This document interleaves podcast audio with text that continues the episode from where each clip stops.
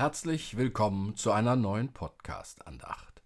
Diese wird wieder verantwortet von Irina Matschenko, Olga Burmeister und Kirsten Ahrtal für die musikalischen Beiträge und Robert Vetter für die Textbeiträge. Heute, ja, heute geht es um etwas, was Menschen nicht unbedingt gerne hören wollen, so wie wir die neuen Verordnungen, die jetzt im November auf uns zukommen, wegen der Corona-Sache, auch ungern hören. Genauso ist es in dem Brief des Jeremia, den wir heute zu hören bekommen. Ich glaube, auch das wurde gar nicht so gerne gehört, denn es rüttelte an Überzeugung, was da geschrieben stand in diesem Brief des Jeremia. Und so lasst uns beginnen. Im Namen des Vaters und des Sohnes und des Heiligen Geistes. Amen.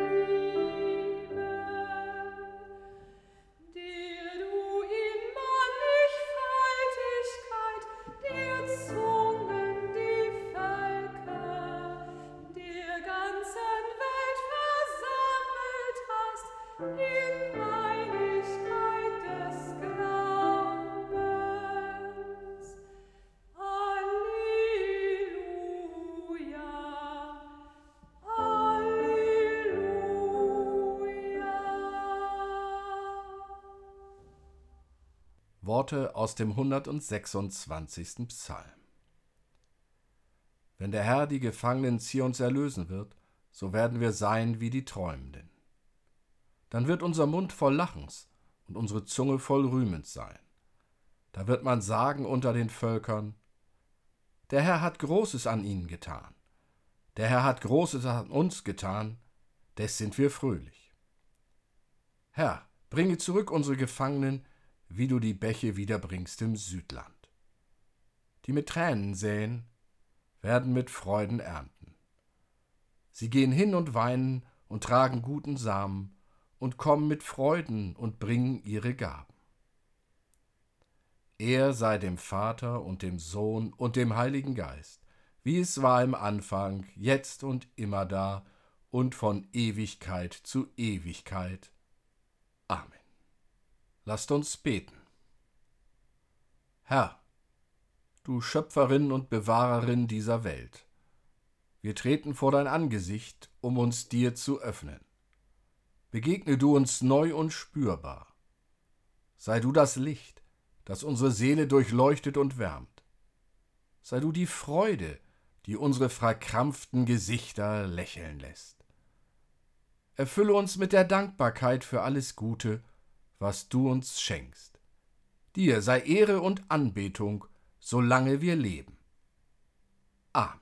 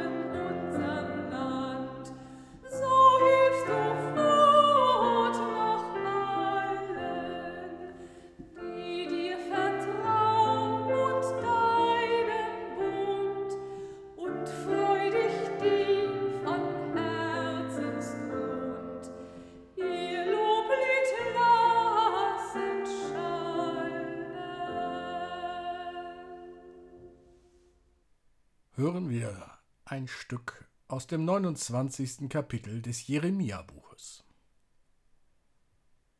Dies sind die Worte des Briefes, den der Prophet Jeremia von Jerusalem sandte an den Rest der Ältesten, die weggeführt waren an die Priester und Propheten und an das ganze Volk, das Nebukadnezar von Jerusalem nach Babel weggeführt hatte. So spricht der Herr Zebaoth, der Gott Israels, zu allen Weggeführten, die ich von Jerusalem nach Babel habe wegführen lassen. Baut Häuser und wohnt darin, pflanzt Gärten und esst ihre Früchte. Nehmt euch Frauen und zeugt Söhne und Töchter. Nehmt für eure Söhne Frauen und gebt eure Töchter Männern, dass sie Söhne und Töchter gebären. Mehret euch dort, dass ihr nicht weniger werdet. Suchet der Stadt Bestes, dahin ich euch habe wegführen lassen, und betet für sie zum Herrn, denn wenn's ihr wohl geht, so geht's euch auch wohl. Denn so spricht der Herr. Wenn für Babel siebzig Jahre voll sind, so will ich euch heimsuchen und will mein gnädiges Wort an euch erfüllen, dass ich euch wieder an diesen Ort bringe. Denn ich weiß wohl, was ich für Gedanken über euch habe, spricht der Herr. Gedanken des Friedens und nicht des Leides, dass ich euch gebe Zukunft und Hoffnung. Und ihr werdet mich anrufen und hingehen und mich bitten, und ich will euch erhören. Ihr werdet mich suchen und finden, denn wenn ihr mich von ganzem Herzen suchen werdet, so will ich mich von euch finden lassen, spricht der Herr, und will eure Gefangenschaft wenden und euch sammeln aus allen Völkern und von allen Orten, wohin ich euch verstoßen habe, spricht der Herr, und will euch wieder an diesen Ort bringen, von wo ich euch habe wegführen lassen. Liebe Hörerinnen und Hörer, einige von uns haben den Brief des Jeremia, den wir gerade gehört haben, schon einmal erhalten, beziehungsweise womöglich im Gottesdienst gehört.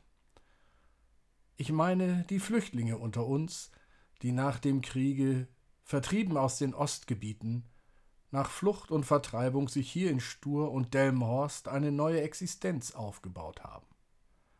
Leicht war das nicht in den harten Jahren der Nachkriegszeit. Irgendwo auf kleinstem Raum, mehr schlecht als recht untergebracht. Die Alteingesessenen in Delmenhorst und Stur hatten ja selbst viel zu wenig Wohnungen. So war man mit den Gedanken bei dem, was zurückgelassen wurde und wohin man hoffte, zurückzukehren. Unmöglich schien es manchmal, hier in der Fremde Fuß zu fassen sich häuslich einzurichten, normal zu leben, eine zweite Heimat zu finden. Aber es ging doch. Sie, die Flüchtlinge, haben damit die Erfahrung gemacht, die Gott den Israeliten zumutet. Auch im fremden Land bin ich bei euch. Auch im fremden Land könnt ihr beten und arbeiten, denn ich bin auch der Gott dieser Menschen und dieses Landes. Doch auch die Einheimischen in Delmenhorst und Stur haben diesen Brief schon einmal erhalten. Die Einheimischen, die damals lernen mussten, die Flüchtlinge aufzunehmen und mit ihnen zusammen zu leben. Auch ihnen ist etwas zugemutet worden. In kleinen Wohnungen wurden Menschen einquartiert. Man musste enger zusammenrücken. Und siehe da, es ging obwohl es zunächst wie eine mittlere Katastrophe aussah. Die gleiche Erfahrung wurde gemacht, als 1989 Hunderttausende von Übersiedlern aus der ehemaligen DDR zu uns kamen. Ein drittes Mal wurden diese Erfahrungen gemacht, als auf dem Balkan die Jugoslawienkriege aufbrachen. Und jetzt haben wir noch einmal, zum vierten Mal, diesen Brief des Jeremia erhalten. Spätestens seit 2015 ist uns dies klar. Jeder Flüchtling und Asylbewerber kommt mit dem Ansinnen dieses Briefes zu uns. Er oder sie möchte eine Zuflucht finden, sich häuslich einrichten und mit uns gemeinsam für die Zukunft unserer Stadt oder Gemeinde arbeiten und auf die eigene Weise auch beten. Es sind zunächst die Gastarbeiterfamilien, die hier schon längst eine zweite Heimat haben neben ihrem Herkunftsland. Sie leben hier mit uns seit Jahren und Jahrzehnten und sind doch auch seit Jahren und Jahrzehnten Bürger zweiter Klasse geblieben, ohne Staatsbürgerschaft und Wahlrecht. Inzwischen ist Bewegung in unser Staatsbürgerrecht gekommen, und so sind sie äußerlich akzeptiert, aber doch leiden sie unter dem Rassismus des Alltags, von herabsetzenden Bemerkungen und schälen Blicken bis hin zu Anschlägen und Morden. Und es sind zum Zweiten die Asylbewerber und Flüchtlinge, die viel stärker noch seit der deutschen Einigung in Furcht und Schrecken hier leben. Das Stammtischgerede, die Abschottungsstrategie der offiziellen Politik mit Lagern in Griechenland und die zuschlagende Gewalt der neuen Rechten haben unser Land zum Gegensatz von dem gemacht, was es sein sollte. Zufluchtsort für Verfolgte. Immer neue Anschläge auf die, die angeblich anders sind. Tätliche Angriffe gegen Flüchtlinge. Der Brief des Jeremia an die Exilierten, die sich nicht anpassen wollen in Babylon, ist eine Botschaft an uns heutige Babylonier. Lasst Einwanderung mit allen Konsequenzen zu, mit Staatsbürgerschaft und Wahlrecht.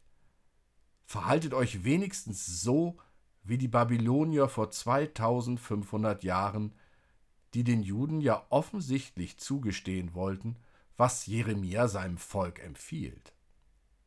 So stellen wir heute die Frage, was die Zusage Gottes heute für die Flüchtlinge heißt. Ich weiß wohl, was ich für Gedanken über euch habe, Gedanken des Friedens und nicht des Leides. Diese Verheißung dieses hoffnungsspendende Wort einerseits und der Status der Flüchtlinge bei uns andererseits zeigen, Gott braucht uns, damit seine Gedanken des Friedens wahr werden, Fleisch und Blut bekommen. Die Friedensverheißung Gottes braucht unsere Gastfreundlichkeit. Das ist nicht einfach in einer Konkurrenzgesellschaft, in der viele Deutsche selbst Mühe haben, sich zu behaupten. Aber das ist kein Grund, sich aggressiv gegenüber den Schwachen zu verhalten. Wenn schon energisch, dann gegen die Verursacher des Elends, das Flüchtlinge und soziale Diskriminierung produziert. Und engagiert den Politikern gegenübertreten, die meinen, uns das Elend aus der Welt vom Leibe halten zu können. Unsere Verantwortung verpflichtet uns weiter zu Aufnahmebereitschaft. Es ist deutlich geworden, der Brief des Jeremia hat aktuelle politische Bedeutung, wenn wir uns als die Babylonier und die jüdischen Exilierten als die bei uns schutzsuchenden Flüchtlinge interpretieren. Ein Brief also an uns, der uns zutraut, Menschen aufzunehmen und sie hier leben und arbeiten zu lassen.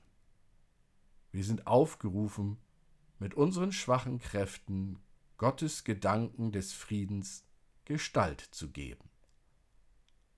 Amen.